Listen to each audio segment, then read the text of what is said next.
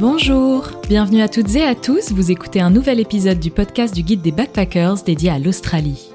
Parce qu'on est tous le guide de quelqu'un, nous avons décidé de laisser la parole à celles et ceux qui sont prêts à partager leur expérience pour faire de votre séjour en PVT une réussite.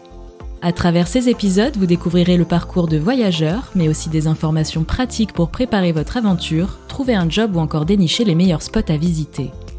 Alors bonne écoute, et surtout bienvenue à bord de cette magnifique fabrique à souvenirs qu'est l'Australie.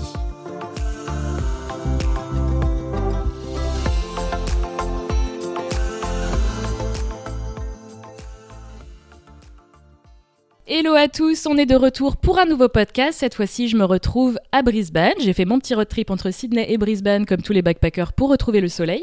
Et je me retrouve avec Jessica, qui a 35 ans, qui est originaire de Nouvelle-Calédonie et qui est une amie de Cédric, qui a fait le podcast sur Je ne parlais pas du tout anglais en arrivant en Australie et euh, qui fait de la vidéo. Tout comme toi d'ailleurs, Jessica. C'est la première fois que tu te retrouves en tant qu'interviewée. Ça te fait pas trop bizarre? Si, c'est vrai que c'est un petit peu intimidant, mais euh, ça va être euh, sympa. Oui, ça va bien se passer.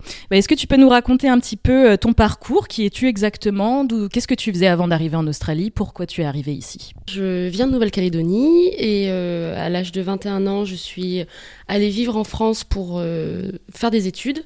J'y suis restée finalement 8 ans et au bout des 8 ans, j'avais envie de nouveaux changements et j'ai décidé de venir en Australie pour euh, apprendre l'anglais, faire de l'argent, rencontrer de nouvelles personnes et faire euh, bah, découvrir une nouvelle aventure en fait que que j'avais jamais eu l'occasion de, de découvrir et de vivre. Ça fait combien de temps que tu es arrivé en Australie en 2018, c'est ça?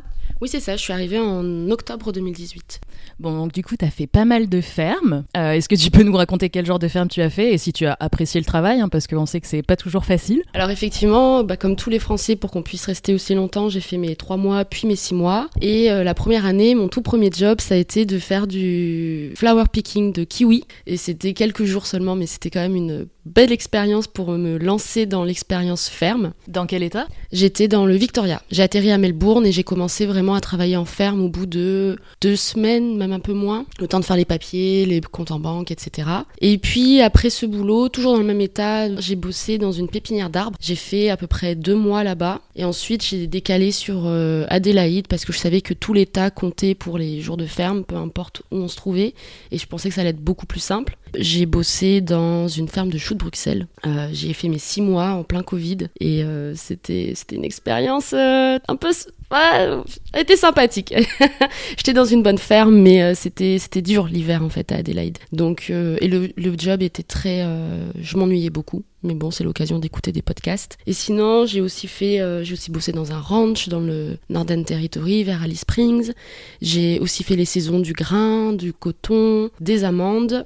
Et puis euh, en 2022, du coup, j'ai passé quasiment un an à faire de la ferme solaire. Voilà, bah c'est surtout euh, de ça dont on va parler aujourd'hui parce que c'est un peu le graal pour tous les backpackers de trouver un, un job en ferme. C'est à peu près 2000 dollars la semaine, c'est ça? À peu près, oui. Oui, donc un peu le rêve.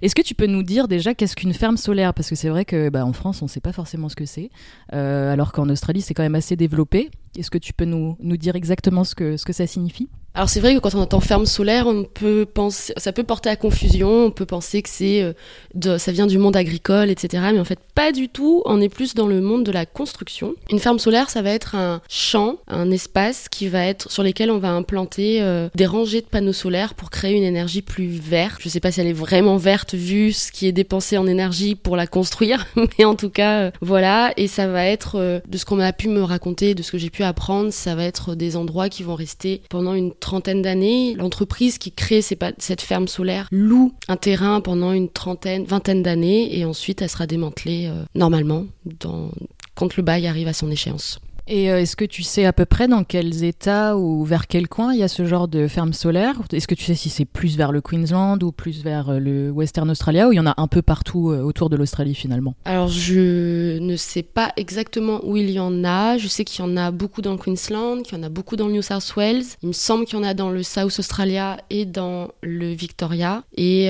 dans le Western aussi, il y en a. Après, voilà, il y en aura plus ou moins dans certains endroits que dans d'autres. Je sais même pas en vrai y en a en Tasmanie ou pas.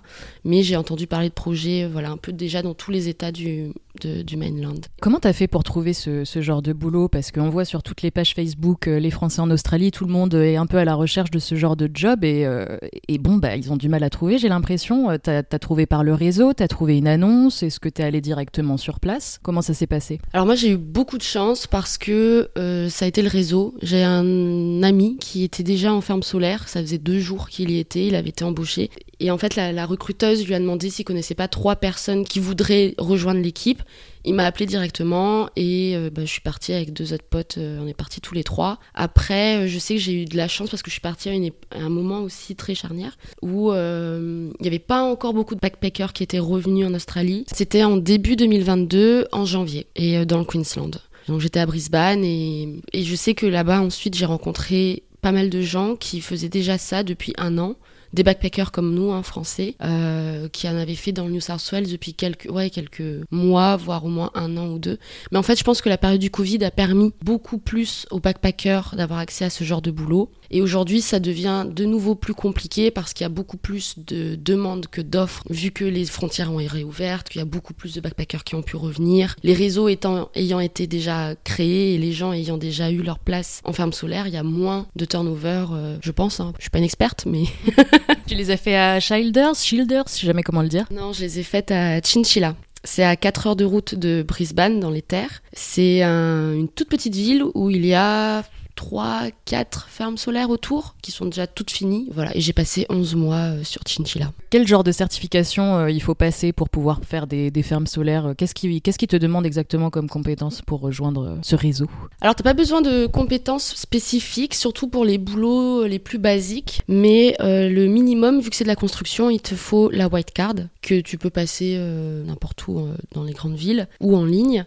Et là, cette carte, elle coûte une centaine de dollars de mémoire. En tout cas, à l'époque où je l'ai passée, moi, à l'époque des dinosaures en 2019, euh, c'était une centaine de dollars. Quand tu es arrivé dans cette ferme, euh, qu'est-ce qu'ils t'ont demandé au tout début? Quelles étaient les tâches principales?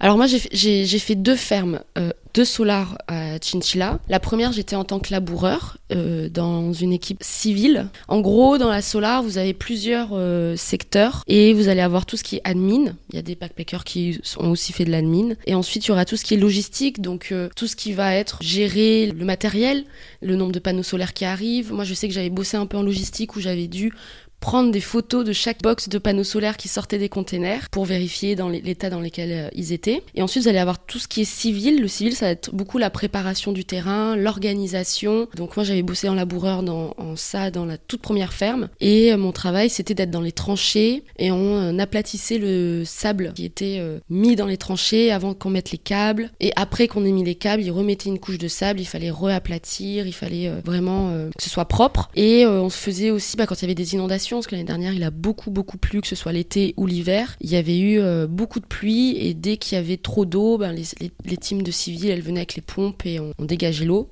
comme on pouvait. Et après, vous avez tout ce qui est mécanical, mécanical en français. euh, les mécanicoles, ils vont faire tout ce qui est montage de structure. Donc, une fois que le civil a terminé, on va euh, mettre les tubes, les pailles, les, les boulons, enfin, tous les petits trucs qui vont faire que les panneaux solaires tiennent sur leur structure. Et en dernier, il y a l'électricole qui va venir faire des raccordements de, de câbles.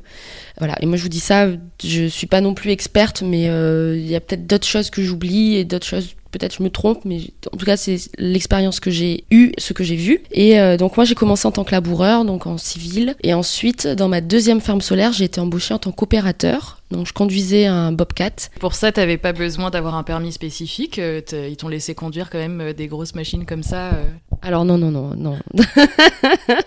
non, là pour, les, pour le travail comme ça, tu as besoin de tickets. Donc j'avais passé un ticket de Bobcat pour pouvoir euh, être embauché. C'est-à-dire, bah, du coup, moi, j'y connais rien. Euh, comment t'as fait pour, euh, pour passer ce ticket? Donc, il te faut un ticket pour passer, pour pouvoir être embauché en tant qu'opérateur, que ce soit en ferme solaire ou n'importe où. Pour pouvoir conduire une machine, tu dois passer un ticket. Un ticket, c'est un permis. Et il se passe dans des centres de, d'apprentissage où tu payes un certain montant Alors de mémoire, un, un ticket euh, de Bobcat, c'était 400 dollars. C'est payé de ta poche ou du coup c'est l'entreprise qui te le paye? Alors non, moi j'ai payé moi-même parce que j'ai décidé par moi-même de le passer pour être embauché comme ça. Je sais qu'il y a certaines entreprises qui peuvent se dire à toi je veux que tu fasses ça, je vais te payer ton ticket pour que tu puisses devenir mon opérateur de euh, loader, euh, Bobcat, excavator, peu importe. Notez l'accent. Tu me parles chinois là conduire des machines. Excuse-moi. Et du coup, oui, tu payes ton ticket et ensuite j'ai pu être embauchée grâce à, à ça sans expérience. Donc ça, c'est aussi un gros euh, point positif dans cette expérience parce que en général, ils demandent au moins un an, deux ans de d'expérience en- dans les machines pour pouvoir embaucher. Et là, j'en avais pas. Donc j'ai eu beaucoup de chance. Et, euh, et c'était pas trop physique du coup parce que laboureur, euh, t'étais sous le soleil euh, toute la journée, euh, c'était pas trop compliqué Alors si, si bah c'était en plein janvier-février 2022 du coup, en plein cagnard. On devait, euh, c'était du travail physique, mais en vrai, je regarde que du bon souvenir parce que j'étais avec une super team et je sais que pour avoir vécu presque 5 ans en Australie et fait plein de boulot en Australie, je sais que les gens avec qui tu es peuvent te rendre ton, ton travail mais mille fois plus facile quoi. Et puis le management était dans cette ferme là était top. Il nous laissait, il arrivait, il nous disait prenez des pauses, euh, n'hésitez pas et si nous voyait pendant faire une pause pendant 10 minutes en train d'essayer de boire de l'eau, il nous apportait de la glace, il, il veillait sur nous. Alors des fois c'était dur, hein, je vais pas le mentir, mais en vrai je, n'en garde qu'un bon souvenir. Et t'étais avec des backpackers euh, de plusieurs nationalités ou pas mal d'Australiens aussi? Alors non, dans ce boulot, on était quasiment que des backpackers de euh, d'Argentine, de France. Il y avait un Dutch, il y avait une euh, coréenne du sud, il y avait un malaisien aussi. Enfin voilà, on était vraiment euh, beaucoup de gens et une très bonne team. Et est-ce que le logement était pris, euh, était pris en charge dans ce genre de ferme solaire? Ils vous proposent une, un cara- une caravane ou un appartement ou c'est à vous de trouver par vous-même le logement? Parce qu'on sait que c'est un peu la crise en Australie niveau logement en ce moment, surtout dans ces petits villages-là, j'imagine. Alors oui, vraiment, moi tout ce que je vous raconte, c'est à prendre euh, pour mon expérience parce que je sais que chaque solar est différente, chaque client est différent. À Chinchilla, j'ai eu le logement prévu, donc on était logés, nourris. On a eu une chance incroyable parce qu'on était dans un camp, euh, comme un camp de vacances, avec des petits bungalows partout, une cantine, une salle de sport, une salle de cinéma, vraiment un paradis quoi. Tu dépenses rien, sauf euh, ton alcool, tes clopes si tu fumes, et bah, il y a quelques bouffes, il y a des trucs vraiment spécifiques que tu as envie de manger. Sinon, non, on était logés, nourris, euh, blanchis, on, nous envoyait même, on avait même un bus qui nous emmenait à la ferme. Donc ma voiture, elle restait pendant des jours et des jours dans le parking sans bouger parce que j'avais pas besoin de l'utiliser. Ouais, donc euh, vraiment niveau salaire, ça devait être super intéressant et en plus de rien, de rien dépenser. On va parler de ça quand même, hein, parce que la plupart des backpackers euh, qui veulent justement rejoindre une ferme solaire, c'est pour faire beaucoup d'heures et puis bah, pour être super bien payé.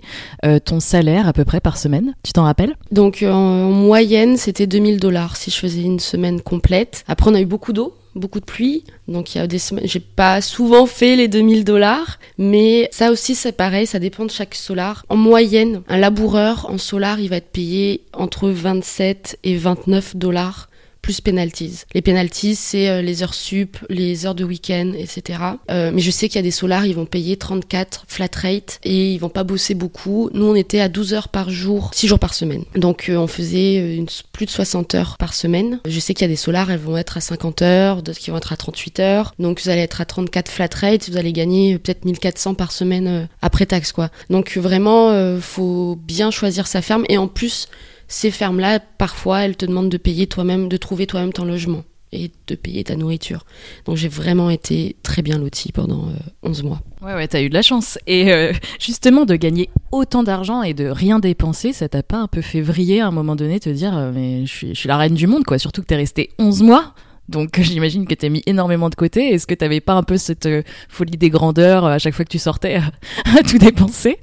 Alors non, j'ai un côté assez économe et, et heureusement. Et, euh, et en vrai, c'est pas là que j'ai eu cette folie, que cette folie de l'argent m'a atteinte. C'était avant, après ma première saison de grains qui pareil euh, m'avait assez bien rémunéré surtout après six mois de shoot Bruxelles où euh, j'étais vraiment au minimum euh, rate et au minimum d'heures possible après avoir gagné 7 à 800 euros dollars pardon par semaine tu te retrouves à gagner 1500 même 1300 dollars semaine, tu deviens un peu fou, ouais. Et je sais qu'après plusieurs mois à gagner euh, autant d'argent, je, ouais, j'ai perdu là, cette valeur en fait de l'argent. Et c'est pour ça que je m'oblige, après avoir fait des gros boulots comme ça avec autant de rentrées d'argent, je m'oblige à euh, faire des pauses, revenir les pieds sur terre en fait. Je, je m'en suis rendu compte le jour où j'ai trouvé un billet de 10 dollars par terre et que je me suis dit, euh, ah, c'est dommage, c'est pas un 100.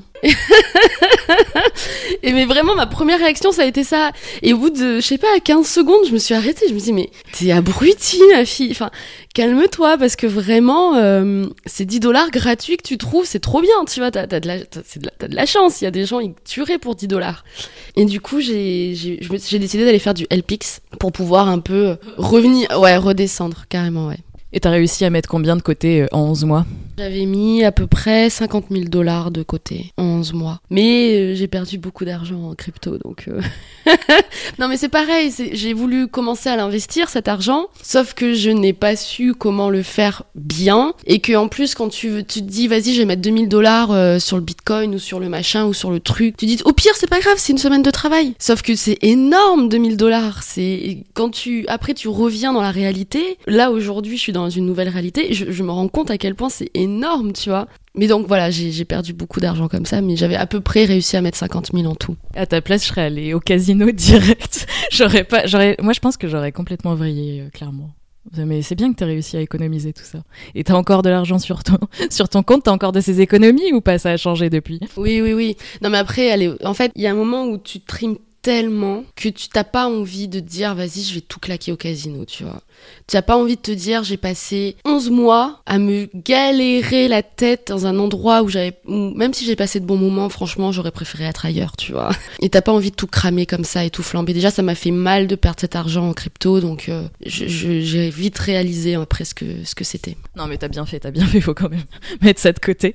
Parce qu'une journée type tu peux m'expliquer un petit peu à quelle heure tu commençais si vous aviez des pauses combien de temps elles à quelle heure vous terminiez? Alors on commençait à 6h30. Moi je me levais à, en, à 4h30 à peu près, parce qu'à 5h on avait euh, le bus qui nous emmenait à la ferme, donc euh, j'allais prendre mon petit déjeuner, je prenais à la cantine euh, mon lunch du midi. On arrivait, on a 6h, 6h30, on avait le pre-start, c'est-à-dire que on se retrouve tous ensemble, le manager nous parle, il nous explique ce qui a bien été fait, ce qui a pas bien été fait. On fait un peu le point sur, sur les équipes, sur ce qui se passe, etc., sur l'avancée du projet. Et après, ben, on partait travailler, on avait notre première pause vers 10h, 10 10h30 de mémoire. Deuxième pause vers 13h. Pareil, ça dépendait des équipes. Il y en avait qui prenaient pas de pause parce que euh, ceux qui installaient les panneaux dans ma ferme, ils avaient euh, une incentive, c'est-à-dire que à partir du moment où ils avaient atteint leur euh, target de panneaux posés par jour, ils pouvaient rentrer chez eux. Donc eux prenaient pas de pause par exemple.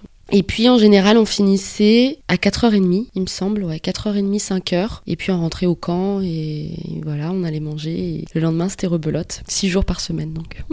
T'as plutôt bien vécu ces deux expériences. Tu peux me dire un peu les avantages et inconvénients de, de ce que tu as vécu et pourquoi tu es resté aussi longtemps, pourquoi tu es parti au bout de 11 mois aussi?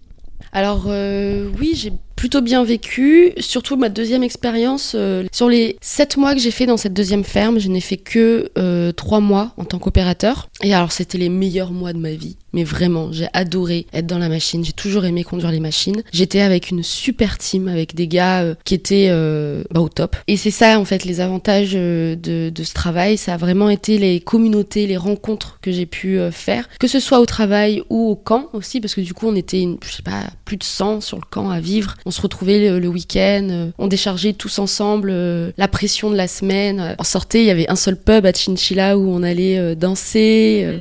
C'était plutôt cool. Franchement, c'était c'était tellement une bonne époque. Et puis j'aimais bien aussi apprendre, apprendre plein de nouvelles skills, compétences. T'apprends, t'apprends, tu comprends comment fonctionne une ferme solaire. T'apprends aussi sur les gens, sur les Australiens qui travaillent avec nous, les backpackers. Et enfin voilà, il y a tellement de choses euh, intéressantes à voir et que j'ai vues. En revanche, les inconvénients de travailler en ferme solaire, c'est que ça peut être très euh, boring, ennuyeux, parce que tout est très répétitif et tu fais beaucoup d'heures. Donc il faut tenir aussi un rythme, ce rythme-là. Et je sais que euh, oui, je recommanderais l'expérience. Après, je sais que ça ne plaît pas à tout le monde. Il y en a plein qui, au bout de un mois, en ont marre et, partent parce que ils, supportent pas le travail ou ils supportent pas le management, qui peut être aussi vraiment spécifique parce qu'on est dans le bush, on est dans avec des Australiens. Justement, c'est ça que je voulais te demander. Comment c'était au niveau du, du management? T'es tombé sur des sur des bons managers? Effectivement, les Australiens du bush, on connaît un petit peu et on entend beaucoup de choses sur les sur les travaux en ferme en général. Toi, ça s'est plutôt bien passé à ce niveau-là. C'était pas trop dur envers vous? Alors dans les solars, euh, la première, non, vraiment euh, un management euh, impeccable, génial, vraiment au petit soin pour nous presque. Dans la deuxième, beaucoup plus compliqué. Un management qui ne nous considérait pas, clairement, nous les backpackers, encore moins moi en tant que meuf. Donc ça a été beaucoup beaucoup plus compliqué et c'est d'ailleurs pour ça que je suis partie aussi en décembre parce que le projet pouvait s'est terminé un peu plus tard mais je suis partie parce que bon clairement on s'est foutu de ma gueule et on m'a on saoulé j'ai rendu le casque, j'ai fait I quit, I quit.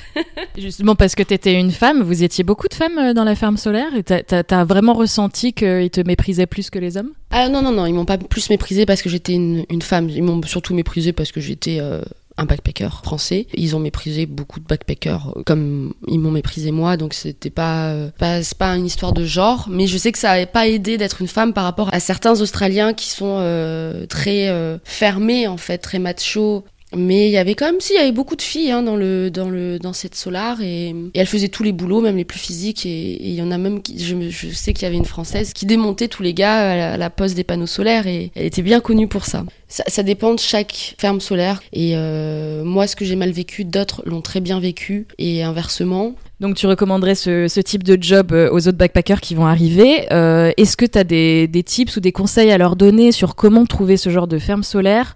Euh, Comment s'y prendre pour trouver? Est-ce qu'il faut carrément aller les voir? Est-ce qu'il faut appeler? Est-ce qu'il faut poster des messages sur Facebook? Aller sur quel genre de site? Et puis est-ce que c'est une question aussi de saison? Parce que ça marche quand même pas mal comme ça. Est-ce que tu as, as des conseils là-dessus à donner? Alors non, il y aura pas de saison, je pense, vu que c'est de la construction.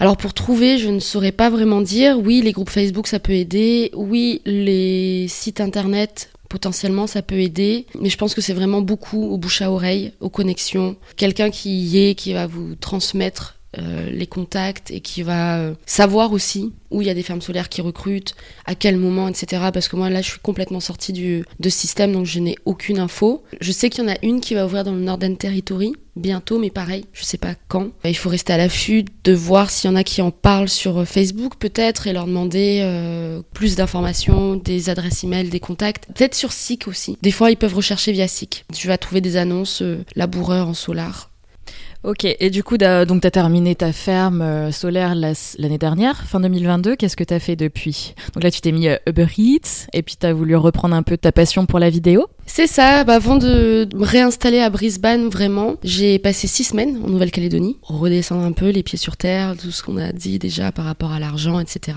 voir la famille, puis manger, français, ça m'a fait du bien. euh, et, oui, ensuite j'ai décidé de m'installer à Brisbane, de faire un test de six mois pour lancer ma boîte euh, de vidéos, vivre un peu en ville aussi, faire de nouvelles connexions un peu différentes de celles que je peux faire en ferme depuis euh, trois ans, trois ans et demi que je fais de la ferme. Et puis du coup, oui, la, vidéo, ça prend un peu de temps à se lancer, donc j'ai démarré euh, Uber Eats et ça fait partie des trucs qui m'aident à reprendre conscience de la valeur de l'argent parce que bah, quand tu fais une course à 10 dollars, tu te rends compte bah, que bah, le billet de 10 dollars que tu as trouvé par terre il y a trois ans, il, il avait une valeur en vrai. Et c'est cool, c'est grave cool parce que ça me permet de bosser à mon rythme et de de euh, payer bah, le loyer, la, nourriture et pas trop taper dans les savings. Et quels sont tes projets pour la suite? Tu vas rester en Australie encore longtemps? Là, tu es sur un Covid visa, si je dis pas de bêtises? Qu'est-ce que tu vas faire? Tu vas rentrer en Nouvelle-Calédonie? Tu vas essayer de rester en Australie pour toujours? Je vois ta tête déjà, je sais que tu vas me dire je ne sais pas, comme tous les backpackers, je sais pas, j'ai envie de rester, mais je sais pas comment. Est-ce que tu as, des projets un peu concrets, des pays que tu as envie de visiter après, ou as vraiment, tu te sens chez toi maintenant en Australie et tu veux y rester? Alors euh, déjà, oui, j'ai mon visa qui se terminera en octobre 2024, donc j'ai encore un an et demi. Et euh, ouais, non, aucune idée. Aucune idée de ce que je vais faire. Si je peux rester en Australie, ça serait le must. Mais après, je sais qu'il y a le monde à découvrir et qu'il y a tellement d'autres endroits aussi où ça pourrait être cool d'aller vivre d'autres expériences. Alors plus en back plus un backpacker tel que je le fais en Australie parce que j'ai atteint un âge où euh, je pourrais plus faire de PVT. Mais je sais pas, je, suis en train de réfléchir. Je laisse un peu euh, l'univers me guider et I go with the flow comme on dit. Et puis je verrai dans, dans un an et demi où j'en suis, quelles sont les opportunités qui sont ouvertes à moi, quels sont euh, les endroits que j'ai envie de visiter. Là, je vais faire quelques voyages cette année, l'année prochaine, histoire aussi de ressentir cette excitation de visiter des nouveaux pays ou des, des, pays que j'ai déjà visités, mais euh, de voir chose à nouveau, quoi. Parce que ça fait cinq ans que je suis en Australie bientôt, et depuis que je suis ici, je n'ai été qu'en Nouvelle-Calédonie, que je connais euh, par cœur. Donc euh, repartir, là, je vais aller au Vanuatu, repartir en Jamaïque, ça me, ça me réouvrir en fait à, au plaisir du voyage et à me dire peut-être, ah bah ouais, bah, installe-toi en Australie, développe ta vie là-bas si tu peux, etc. Ou bah non, pars d'Australie quand t'as plus de visa et, et repars sur les routes ou va dans tel pays, va dans tel. Enfin, tu vois un peu ce que cette vibes là de, de laisser le, le feeling en fait, voilà, le, le cœur parler. C'est beau ce que tu viens de dire. Elle a honte, mais non, non, c'est très beau ce que tu viens de dire. C'est pas trop difficile. euh, à ton âge, c'est horrible de dire ça. 35 J'ai encore que 34 et demi. 34 et demi, pardon, pardon, c'est super important. En plus, les et demi à partir de 30 ans.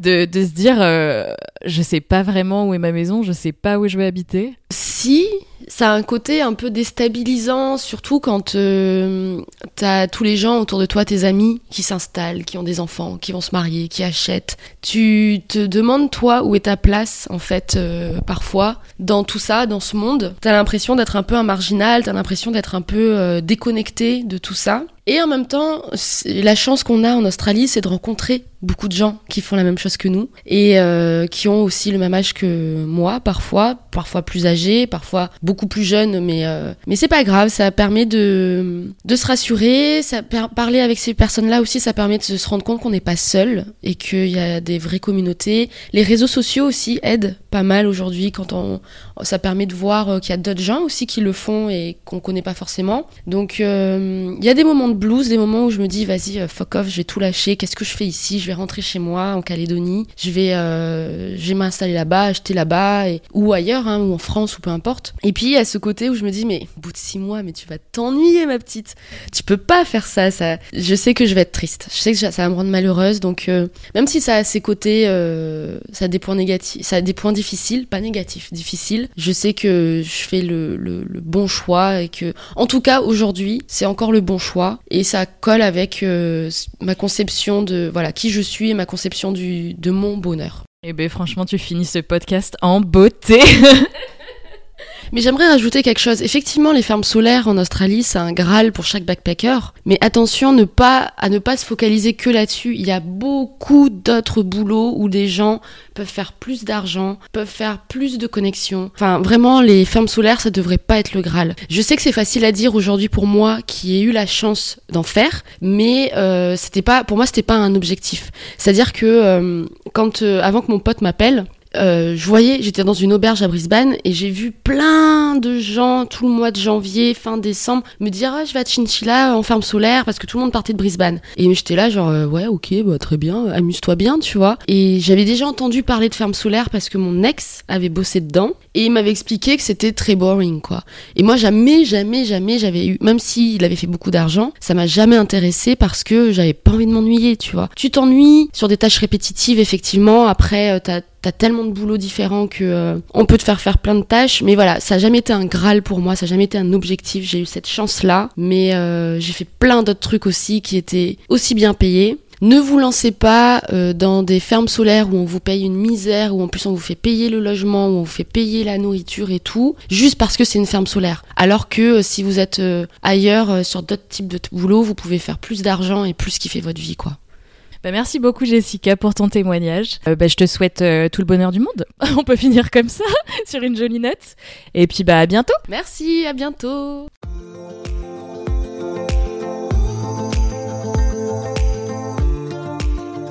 Vous venez d'écouter un nouvel épisode du podcast du guide des backpackers dédié à l'Australie. N'oubliez pas que vous pouvez télécharger gratuitement notre e-book sur le site australie-guidebackpackers.com, le guide ultime pour travailler et voyager en Australie. À très vite.